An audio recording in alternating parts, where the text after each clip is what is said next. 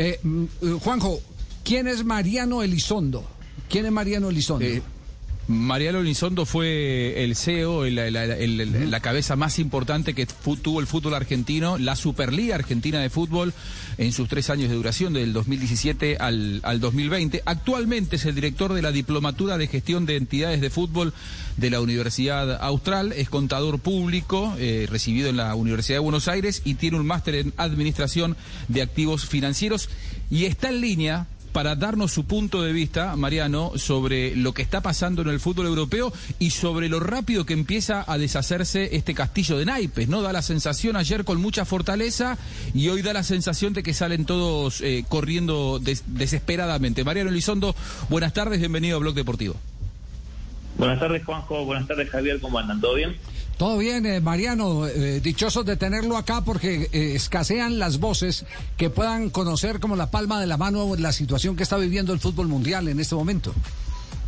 Bueno, muchas gracias. Sí, es una situación compleja.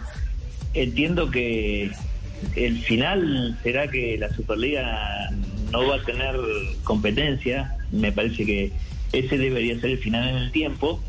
Eh, pero mientras tanto es una lucha de poder y una lucha de, de negocios en el mundo del fútbol.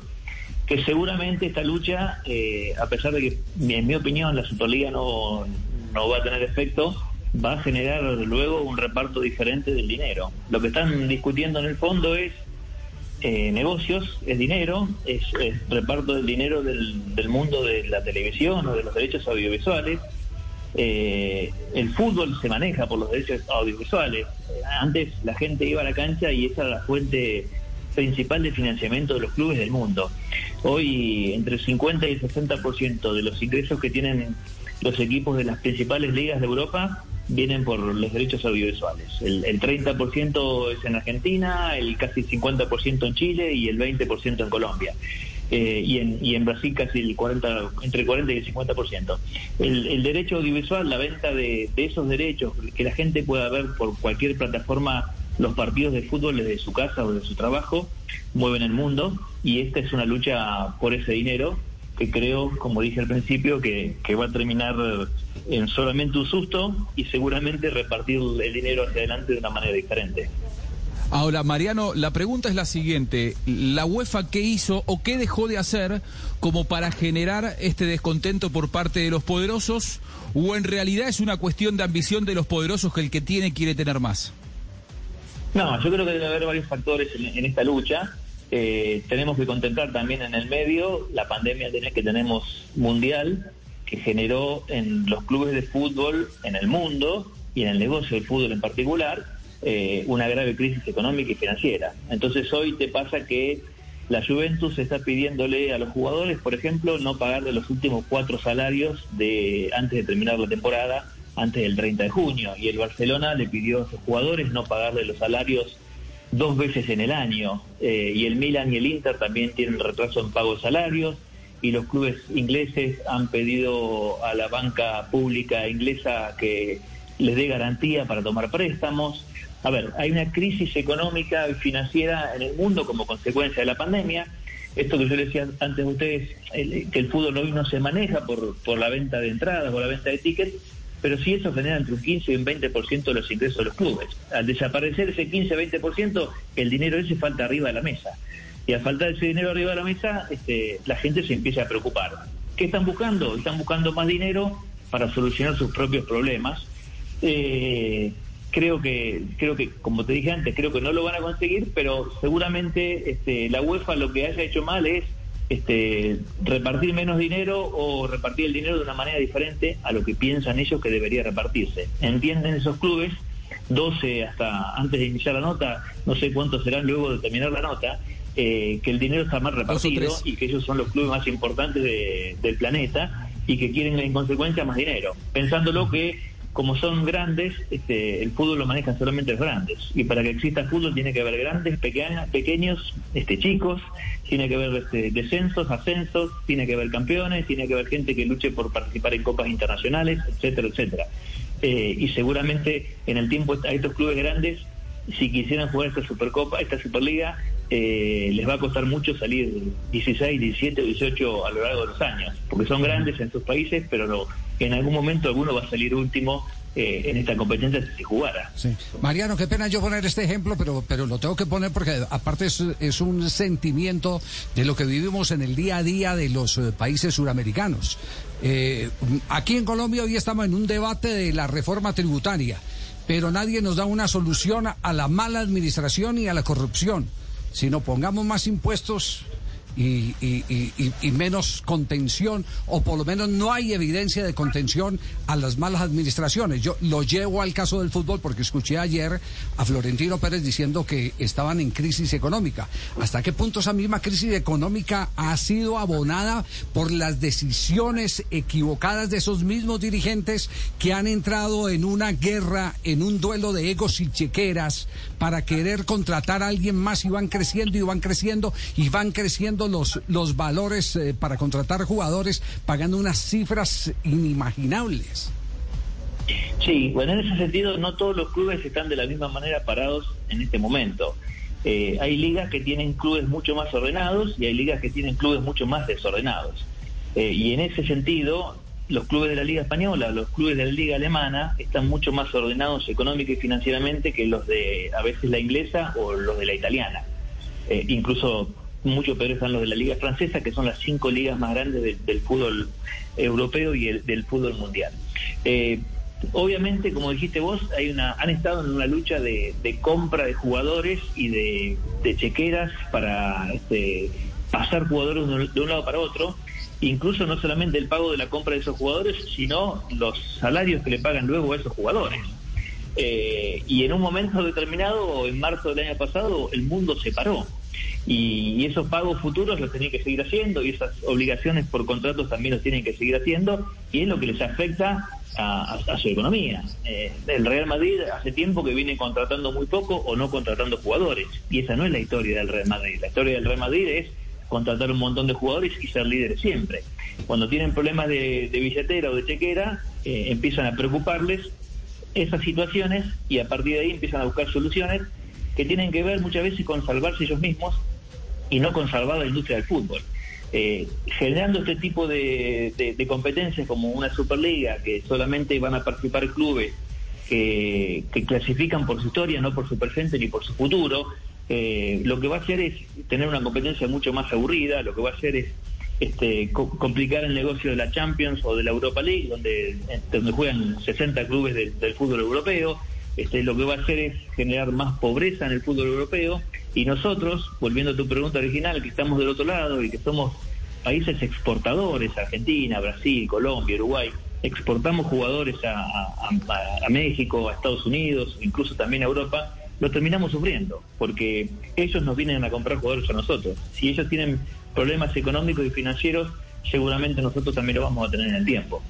Claro, esto va a ser una cadena, eh, indudablemente. Eh, ¿Qué tan parecido es este movimiento al que hace unos 3, 4 años se intentó en Sudamérica? A ver, tiene algunas cosas parecidas y algunas cosas que no tienen, no, tienen ningún tipo de vínculo. Eh, en aquel momento el movimiento era armar una asociación de clubes para ir todos los clubes juntos a golpear la puerta con Mebol para exigirle más premios. Eh, que, tuvo un nombre que creo que también tenía algo que ver con, la, con una Superliga, pero no, pero no era el fondo de la cuestión. El fondo de la cuestión era juntarse todos los clubes para pedirle más premios a, la Conmebol. Eh, esa, esa asociación se disolvió rápidamente, pero la Conmebol eh, también rápidamente duplicó los premios que, que venía teniendo para con los clubes que participaban de la Copa Libertadores y la Copa Sudamericana. Esto para mí puede tener el mismo efecto. Para mí en el corto plazo esta Superliga puede ser un, mal recuerdo o una anécdota o una amenaza, eh, pero lo que va a terminar pasando, y como me preguntaba Juanjo en su momento en la pregunta anterior, es que la UEFA va a tener que sentarse a distribuir o a redistribuir los premios que paga a los participantes de las competencias internacionales. Ya, Mariano, ya en este momento es una de las noticias que se está barajando en la eh, UEFA, que eh, encuentran nuevos patrocinadores y nuevos financiadores para dar más premios en la disputa de los torneos de la UEFA. Es decir, eso ya empieza a, dar resultado. bueno, eh, bueno, yo no lo sabía eso, pero es lo que entiendo que va a terminar pasando. Si, si vos me decís ¿Qué pensás, Mariano, que va a pasar de acá seis meses? Y la Superliga no va no va a haber este, existido nunca. Eh, la UEFA va a tener que conseguir nuevos recursos, va a tener que solucionar los problemas de los clubes más grandes del fútbol europeo que, tienen dificultades económicas y financieras. A lo mejor va a tener que ser un poco más laxo con el control económico financiero o el fair play financiero que se está trabajando últimamente este, y va a tener que repartir más dinero en premios. Me parece que en eso terminarían ganando eh, los clubes, estos 12 clubes que, que son disidentes y que están armando una competencia por separada que nunca la van a tener terminar de, definir y terminaría ganando la, la, UEFA que va a tener va a seguir teniendo dentro de sus competencias a todos los clubes más importantes de Europa. Creo que esa va a ser la solución definitiva al conflicto que hoy tenemos. Perdón, Mariano. Mientras se inició la charla, ya mandaron sus documentos oficiales Chelsea City, Manchester United, Liverpool y Atlético de Madrid bajándose de la, de la Superliga. es decir... y, Barcelona acaba de anunciar que será en asamblea, que no es decisión del presidente, sino que van a llevar el tema a la asamblea, que van a votar los socios. Si le seguimos 10 minutos más, las preguntas son distintas entonces. sí, se queda Florentino solo. lo, que te quiero preguntar es por el modelo de certamen que proponía, si te parece que ese modelo, si se quiere, más emparentado con las competencias en Estados Unidos, como puede ser la NBA o la MLS, en donde los clubes son dueños de una franquicia y, no hay eh, ascensos ni descensos y ni hay tampoco mérito para clasificarse, sino que uno está por, por derecho adquirido por poder económico. Si te parece que eso en el mundo del fútbol tiene algún tipo de eh, futuro. ¿Se pueden venir más propuestas así o en realidad es una propuesta que parece que no, que, no va a tener demasiado cuerpo? Mira, eh, eh, el modelo es parecido, sí, el modelo es parecido. Incluso este, México ahora tiene un modelo que por cinco años no tiene ascensos ni descensos, con lo cual tendría una liga, si querés, semicerrada por, por ese tiempo. Ahora, la realidad es que la génesis de, la MLS cuando, cuando se creó es ese modelo. Es un modelo donde no hay ascensos ni hay descensos y los clubes son siempre los mismos. Eh, la génesis del fútbol internacional, la génesis del fútbol en Inglaterra, en España, en Alemania, en Francia, que son los clubes que estamos hablando ahora, es una génesis diferente. Es una génesis donde este, salen campeones, hay ascensos, y descensos, participan por competencias internacionales, los hinchas tienen otra este, otro, otro humor y otra paciencia y otro, otra dedicación hacia los clubes. Eh, no son solo gente que va a disfrutar de un entretenimiento, sino que sufre si el equipo le va mal. Entonces, hay cosas que pueden ser parecidas en lo que es la diagramación de la competencia, sí. Ahora, no tenemos que olvidarnos que atrás de esto está la gente. Eh, y no tenemos que olvidarnos que si hay 6 mil millones de dólares, 8 mil, 2 mil o el número que fuera, que son números enormes, eh, para lo que es el fútbol sudamericano. Todo eso está alimentado por un montón de gente que se sienta un martes, un miércoles, un jueves a ver una competencia internacional donde quiere ver si al Real Madrid, al Manchester o al Chelsea le va bien o le va mal. No tenemos que olvidarnos de eso. Esa cultura de, clubes y de hinchas de, de clubes europeos es diferente a la historia y la cultura de los clubes de la MLS. Entonces, ¿es similar? Sí, es similar en la concepción.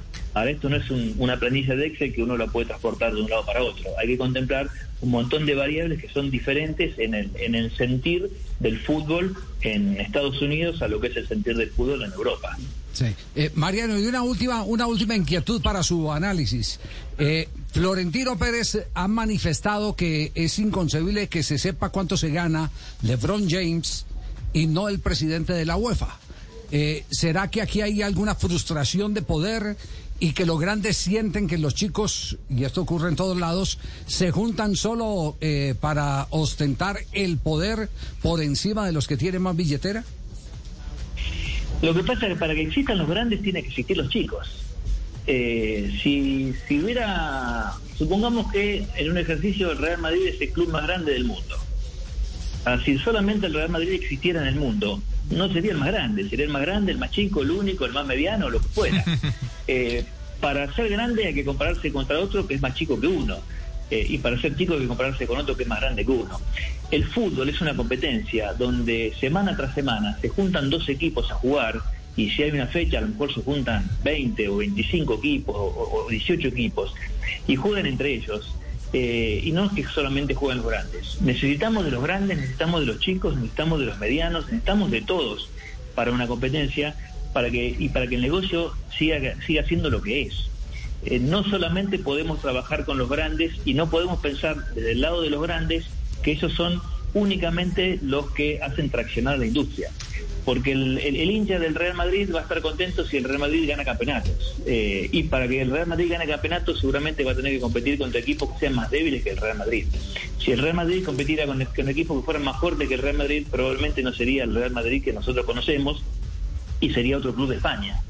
Bueno, necesitamos de eso, de los grandes, de los medianos y de los chicos, para tener un, un negocio y una competencia sana que, nos permita disfrutar y que permita hacer crecer este negocio, que como le decía antes, con el, con el modelo de, derechos audiovisuales viene creciendo año tras año y estamos hablando de valores muy grandes. A ver, el fútbol argentino más o menos tiene un, ingreso de los clubes de primera división de unos 500 millones de, de, dólares.